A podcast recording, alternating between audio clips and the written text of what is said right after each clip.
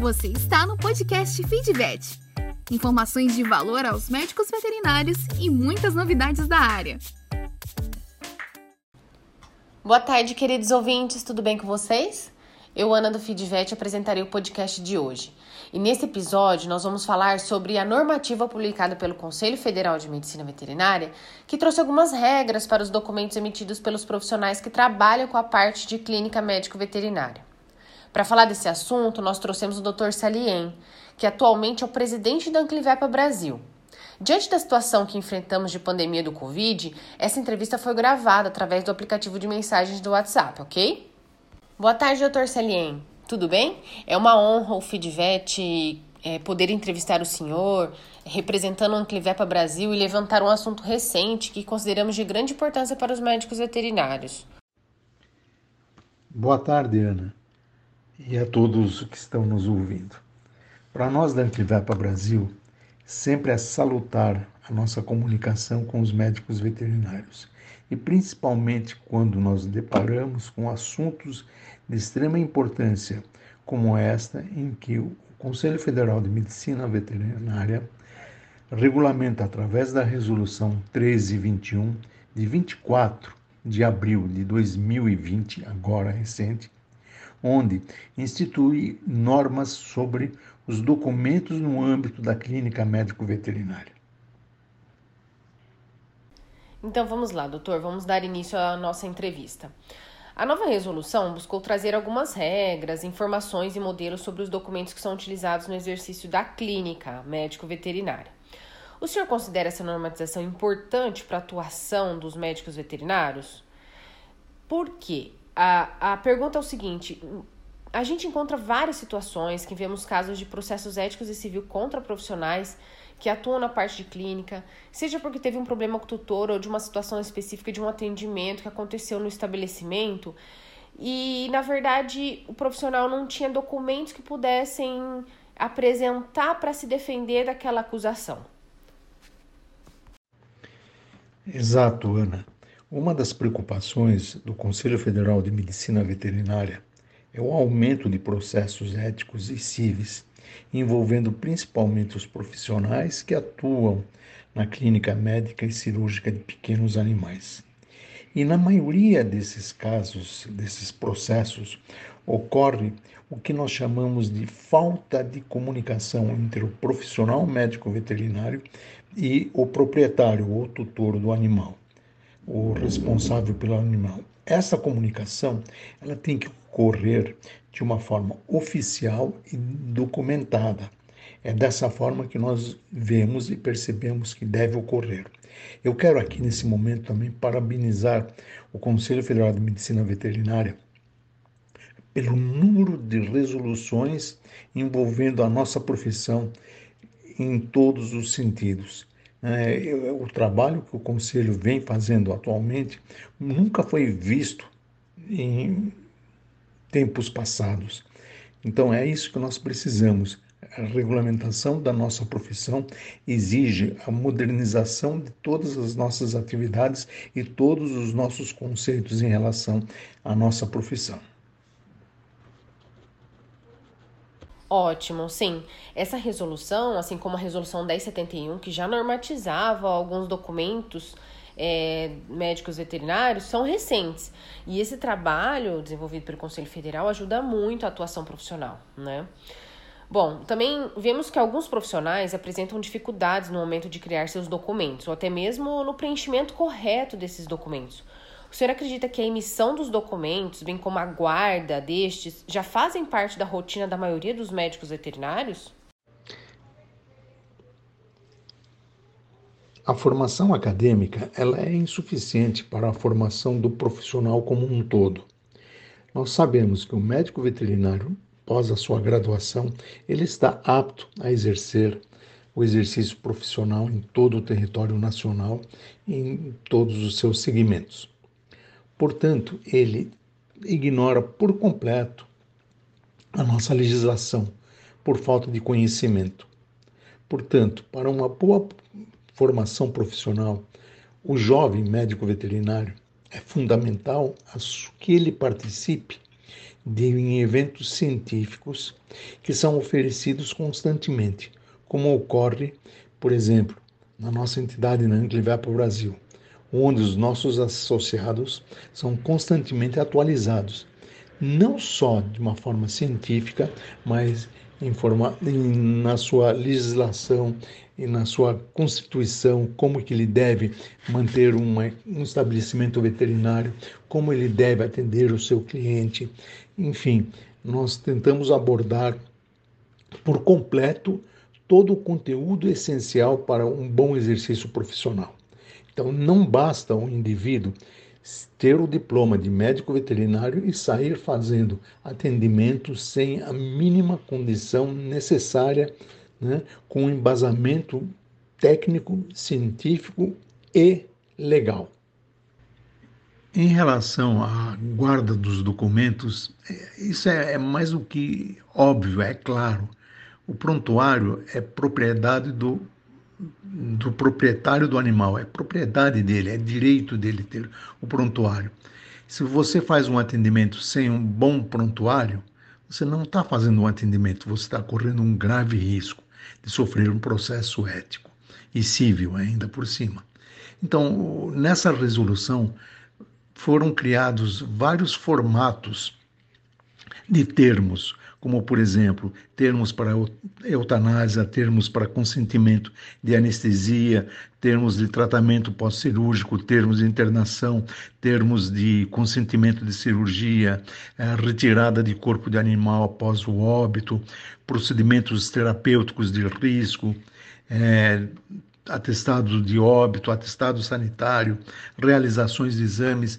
Então você não precisa mais ficar formulando tudo aquilo que você precisa para o proprietário assinar na hora, né?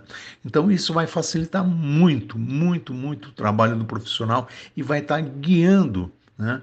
dando um horizonte para o profissional ter uma segurança no seu trabalho. E como esses documentos podem ajudar os médicos veterinários para se resguardar da sua atuação, principalmente, doutor, naquelas situações em que o tutor não aceita realizar os procedimentos recomendados ou ainda decide retirar o animal sem a devida alta médica, entre outras situações que geralmente encontramos por aí?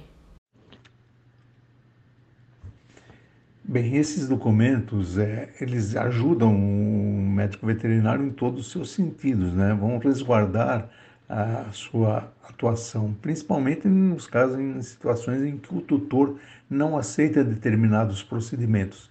Às vezes ele não aceita porque é, não confia no profissional, às vezes não aceita pelo custo dos serviços que vão ser utilizados, enfim, por uma série de razões. É um direito do proprietário não aceitar as recomendações que o profissional é, vai instituir para aquele caso especificamente. Então, é, é direito dele, mas a comunicação tem que ser perfeita. Né? O clínico deve se comunicar adequadamente com o proprietário né? mostrar para ele as situações e caso ele não aceite aquela situação, ele assina um documento e sim, ele pode procurar um outro caminho, um outro profissional, aquilo que ele se julgar mais conveniente. Mas aí sim o profissional vai estar coberto de razões. No futuro ele não pode ser acusado de qualquer tipo de atividade. Exatamente, doutor Selim. É, quando o profissional tem já esse documento mostrando que ele apresentou os procedimentos recomendados por ele mesmo, e mesmo assim o proprietário, o responsável, o tutor decidir retirar o animal ou não aceita realizar aqueles procedimentos, ele está no seu direito e o profissional também está resguardado daquela situação que aconteceu, né? Então não tem como Caso houver algum processo, ele tem como apresentar um documento mostrando o que aconteceu nessa situação. E naqueles casos em que o proprietário se nega a assinar o termo de responsabilidade para retirada do animal sem a alta médica, ou ainda é, mesmo né, nessas situações em que o profissional está diante de uma situação de risco de morte do animal, como que o profissional deve proceder nessa situação? Nós entendemos da seguinte forma: todo mundo tem o seu direito. O proprietário tem o direito, o profissional também tem o direito. Né? Isso é inerente, isso nós estamos eh, resguardados. Agora, quando o proprietário se nega a assinar o termo de responsabilidade para a retirada de um animal, como você pergunta, é, sem uma alta médica, você precisa é, ter uma testemunha que possa estar relatando que realmente esse proprietário negou a assinar o documento da retirada do animal. Tá? Então, é, o procedimento que deve ser feito sempre é dessa forma. É uma testemunha. Você pode solicitar a um proprietário de um outro animal que esteja na, na sua sala de espera, até um enfermeiro seu que, se você não tiver mais ninguém, um enfermeiro que trabalhe na sua clínica, ele pode testemunhar sobre isso, né? Então, é, você sempre tem que ter alguma coisa documental. Não basta dizer, olha, ele não quis assinar o documento, né? Tá, isso realmente vai contra o profissional. Sempre tenha um testemunha assinado que o proprietário se recusou a fazer uma solicitação sua, que é um direito seu. Como o Dr. Salien disse, pessoal, é, qualquer testemunha que tiver ao seu alcance, seja um outro cliente que está ali na recepção, seja um enfermeiro, ele pode assinar esse documento.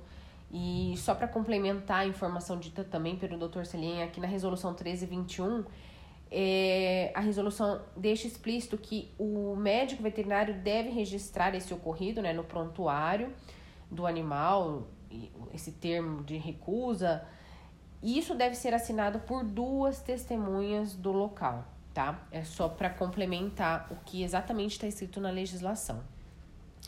E, doutor Celien, a legislação traz também modelos de termos de consentimento para alguns serviços veterinários, como realização de exames, cirurgias, internações, procedimentos anestésicos e vários outros.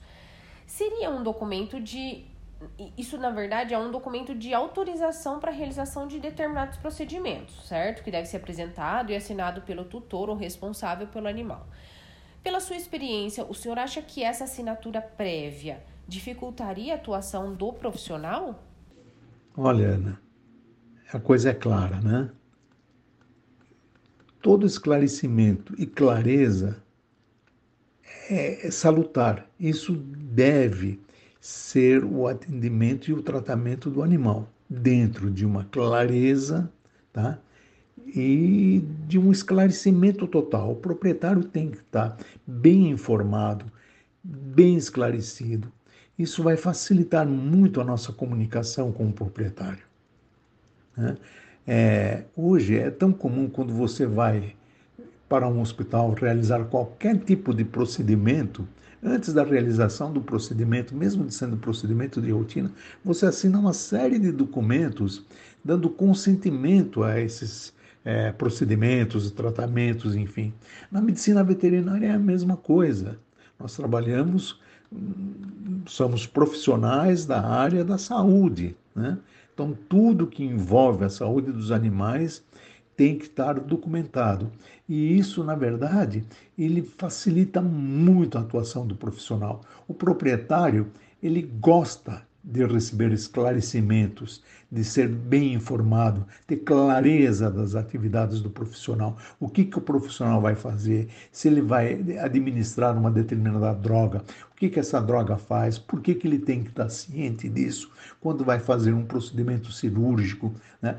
Contar dos riscos, ele, o proprietário tem que saber dos riscos e não ser de repente levar um susto dizendo que aconteceu pior, né? Então ele tem que estar bem informado. Isso vai ajudar muito, muito, muito a profissão e os clínicos de pequenos animais. Né? É, nós que já é, trabalhamos dessa forma há muito mais tempo, a assinatura prévia nós percebemos que facilita muito o entendimento do profissional com o proprietário do animal ou responsável pelo animal. Isso é muito bom. E pela experiência do senhor que está passando para a gente, é, ter tudo isso bem acordado é importantíssimo para o profissional, né? Bom, doutor Selem, para a gente finalizar, qual que é a orientação que o senhor daria aos profissionais que atuam no exercício da clínica sobre os usos dos documentos apresentados na normativa? E também como que a Anclivepa pode contribuir para os clínicos de todo o país em relação a essa e outras normativas existentes? Há alguma ação específica? A orientação é simples, é muito simples. É atualização. O profissional médico veterinário que atua no segmento de pequenos animais, principalmente, né, tem que estar atualizado, não só cientificamente, né? mas acompanhar toda a legislação da medicina veterinária. Acompanhar o trabalho do, do Sistema Conselho Federal de Medicina Veterinária e Conselhos Regionais de Medicina Veterinária. Acompanhar as resoluções do sistema, acompanhar as entidades de classe que pertence, participar de atividades classistas. Isso não é ensinado nas faculdades, nas universidades. Aqui, por exemplo, na Inclivepa Brasil, nós temos um congresso anual que é considerado um dos maiores congressos do segmento de pequenos animais do mundo, né, que é o nosso CBA. É, esse congresso lhe é oferecido uma série de atividades além das atividades científicas, legislação, atualização, comportamento, é, conduta profissional, enfim, tudo que o jovem médico veterinário precisa saber, não só o jovem médico veterinário, mas todos os profissionais que atuam nessa área. Nós informamos os nossos é, associados através de webinars constantemente. Né? É, levamos aos nossos sócios, através das nossas redes sociais, uma infinidade de atualizações.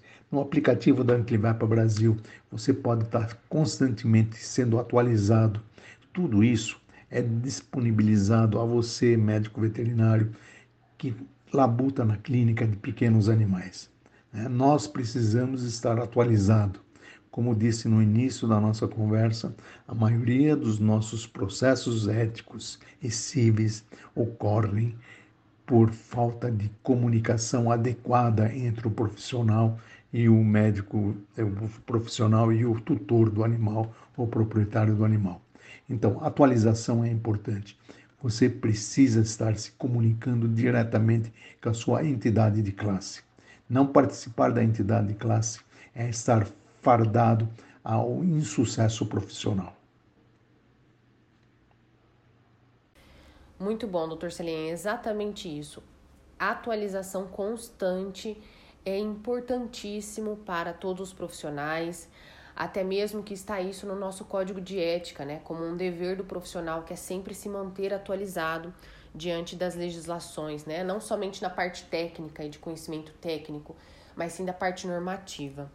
E o evento realizado pela, pela Anclivepa Brasil, que é o CBA, é um evento muito bacana, inclusive o, o Fidvet é apoiador do evento, e traz uma programação bem interessante que vai engrandecer muito e contribuir para o conhecimento dos médicos veterinários.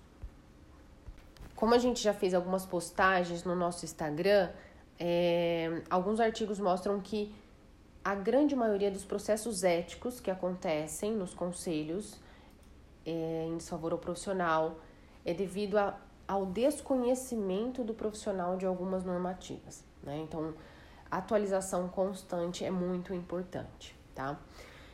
Bom, doutor Selim, o Feedvet agradece a participação do senhor nesse episódio e queria dizer que foi muito gratificante entrevistar o senhor e trazer para os médicos veterinários que aqui estão nos ouvindo informações de qualidade sobre o exercício da profissão. Esse é o principal objetivo do Feedvet, é estar como representante da entidade, é, como o senhor, que representa os clínicos veterinários de pequenos animais do país, foi de extrema valia né, para esse episódio do nosso podcast. A gente espera contar com vocês em outras oportunidades que surgirem.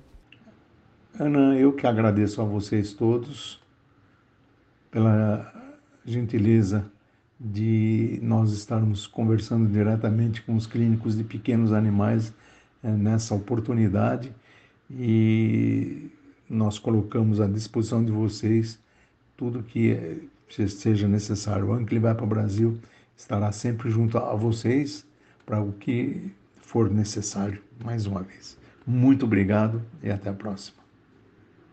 Queridos ouvintes, eu agradeço a oportunidade de estar com vocês nesse episódio do podcast de hoje. Espero que vocês continuem nos acompanhando em novos episódios que vão surgir. E também peço que vocês não deixem de seguir o nosso Instagram e o nosso canal no Telegram. Se você acha que essa entrevista deveria ser ouvida por um colega seu, que é muito importante ele saber disso daí, ou seu companheiro de trabalho, compartilhe esse podcast com ele, tá bom? Muito obrigada a todos. Fique ligado nos próximos episódios do Feedback.